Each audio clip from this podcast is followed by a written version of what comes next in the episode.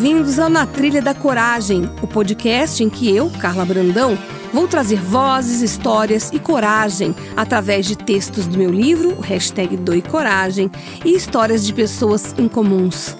Elas vão entrar na nossa trilha para contar a história que mudou a vida delas.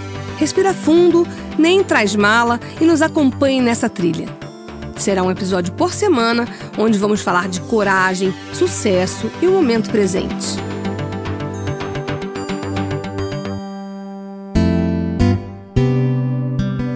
Nesse programa, a gente vai falar com Arthur Henrique. Arthur Henrique, quem é você? Eu sou o seu filho. Eu sou um grande aprendiz. Eu sou uma pessoa que gosta muito de descobrir a, a vida, as coisas, entender como tudo funciona e ter você ao meu lado foi um, um grande presente que eu ganhei, porque nesses 10 anos principalmente, você é um, um grande suporte, um, um grande livro aberto que me ensina muito e faz parte da minha vida por ser minha mãe e por ser minha grande amiga. Ah, gente, vou contar para vocês que ele tá falando fofinho assim, mas ele luta judô, kung fu, karatê, sei lá tudo. E ele me, me quando ele me pega para lutar, eu quase morro. É nada, ela que tenta me bater às vezes, eu não deixo e ela fica brava. Não, não bater de bater, não, mas não de bater, lutar, de brincar né? de lutinha. É, né? de lutinha, coisa de, de, de moleque, né? Eu sou Ariana, eu sou meio moleque, só Aí que... eu encosto nela, acho que tem que passar arnica, tem que passar gelo, senão o braço vai cair, é complicado. Mas é legal. eu sofro. Quando você era criança, eu fazia isso com você e dava, Dava risada. certo, Agora, né? Agora não tem muito como. agora eu me ferrei. Mas eu me divirto muito de ser sua companheira, de sua parceira, adoro ser sua conselheira e ouvir os seus conselhos também. E como a gente fala muito, aí eu lembro dos nossos papos noturnos, como a gente fala, Uhum, que a gente fez, eh, gosta de fazer, né? Exatamente. Quando a gente começa, a gente também não para mais, né? Vai ver, ah, vamos começar a conversar meia-noite. Dá três horas da manhã, a gente ainda tá lá e, E é muito bom. aproveitando os assuntos. E emendando uma coisa na outra e conversando sobre um monte de coisas diferentes. E talvez tenha sido isso que tenha inspirado esse texto do livro chamado Hashtag Pronto Falei. O que, que ele diz aí, Arthur? Pronto, falei. Falar é fácil, o difícil é se fazer entender. O que ou o que o outro ouve nem sempre é o que você quis dizer. O que está pensando não se manifesta em palavras e o que foi dito não é assimilado, pois a cabeça do ouvinte está cheia de impressões, vivências, convicções de passado. Sendo assim, o que pensamos é: vou falar tudo logo para me livrar, ou então, melhor não falar, para não me expor. E esse é o grande drama mesmo. O que pode ou não ser dito. Imagina uma amiga te perguntando se o novo sapato é bonito e você o achou horrendo. O que dizer? Há quem vai falar a verdade nua e crua. Outros irão preferir concordar, porém, aprendi com uma terapeuta chamada Abby que o correto é ser nobre. Essa pessoa não concorda discordando, ela diz o que pensa de forma a se colocar no lugar do outro. Para a pessoa extremamente sincera, o filtro é totalmente obsoleto e o bom senso fica guardado em uma caixinha hermética. O chamado hipócrita não quer se indispor com ninguém. Se o chefe diz que o céu é verde, ele concorda. Já o sensato sabe se expressar, mas não vai mudar a vida dele se a pessoa quer comprar um sapato roxo, se o céu parece esverdeado ou se a Mauritânia é um bom destino turístico. Ele responde o que lhe é perguntado com elegância. Agora, e quando você percebe que os mais velhos se acham no direito de, por já estarem no avançado da idade, largarem o verbo, falarem tudo o que lhes vem à cabeça. Pode ser um alívio para quem fala, mas imagine o tormento para quem ouve. Lembro que a minha avó chegou para o pai do meu filho e disse a ele, em plena noite de Réveillon: Essa camisa está horrível. Você não vai trazer sorte. Bom, ele não tinha perguntado nada e fica difícil ignorar um parecer desse. Portanto, falar por falar é um estrago só. Falar sem pensar é um desastre.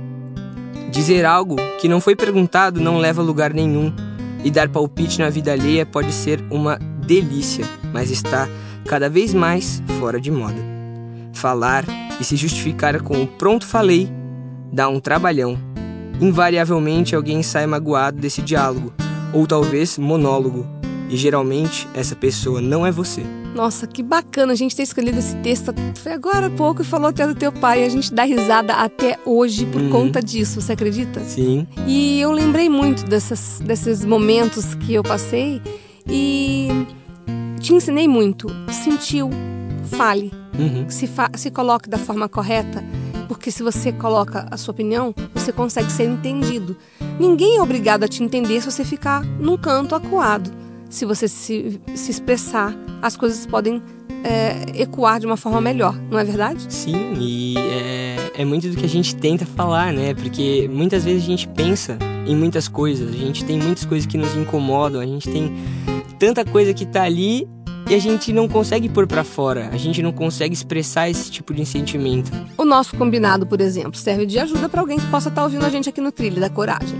Eu já tinha te falado, desde criança eu te falo, se você se incomodar com alguma coisa que eu estou fazendo, se coloque e eu vou ver o que eu faço a partir disso. Uhum. E quantas vezes eu não falei, desculpa, não farei mais. Exatamente. Ou eu falo assim, isso não vou poder atender dessa forma, eu vou ter, se coloque no meu lugar. Se você fosse a mãe e eu fosse o filho, o que, que você faria nessas circunstâncias? Percebe como é difícil para mim te atender nesse momento?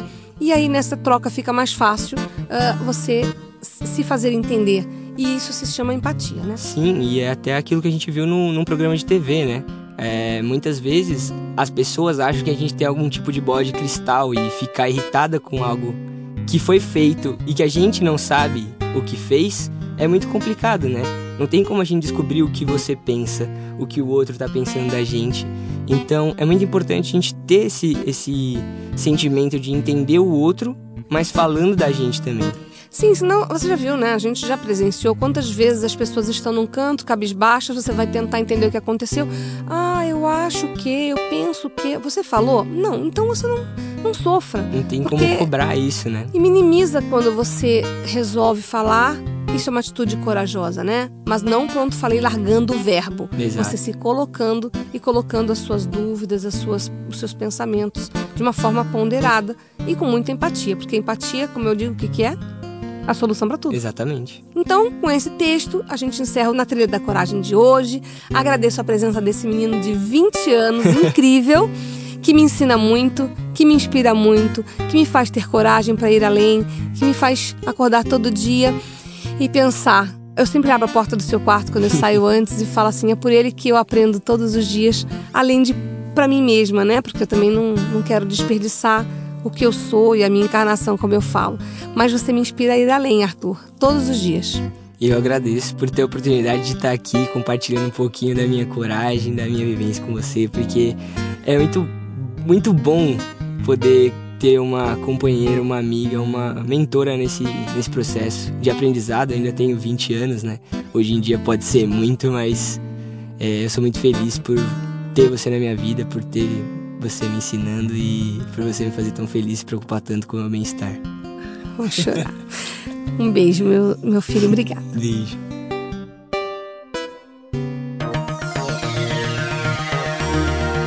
Esse foi o Na Trilha da Coragem. Semana que vem tem mais, sempre com uma história incomum e relatos inspiradores.